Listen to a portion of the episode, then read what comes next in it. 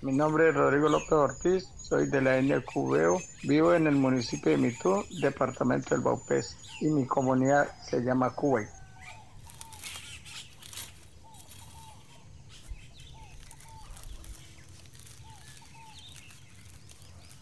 El oficio que hago es vasijas tradicionales con barro azul, con técnica de rollo. La materia prima que utilizamos es el barro azul y el complemento con la cáscara de palo para que quede más resistente la pieza. El tiempo de elaboración de la pieza es de 5 a 6 días la pieza más grande, pero en su punto para salir a vender es a los 15 días.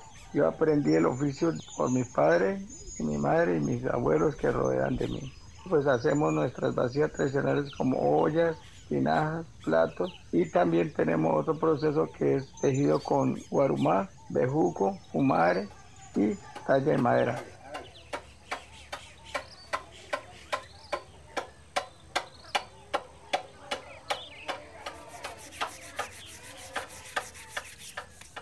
Las personas que compran nuestros productos nos ayudan en nuestras necesidades básicas en el hogar y también ayudan para el estudio a nuestros hijos y también ayudan a la madre cabeza de familia. Para mí la importancia de este oficio ha sido muy importante porque conservo la tradición y transmito ese conocimiento a los jóvenes y a mis hijos.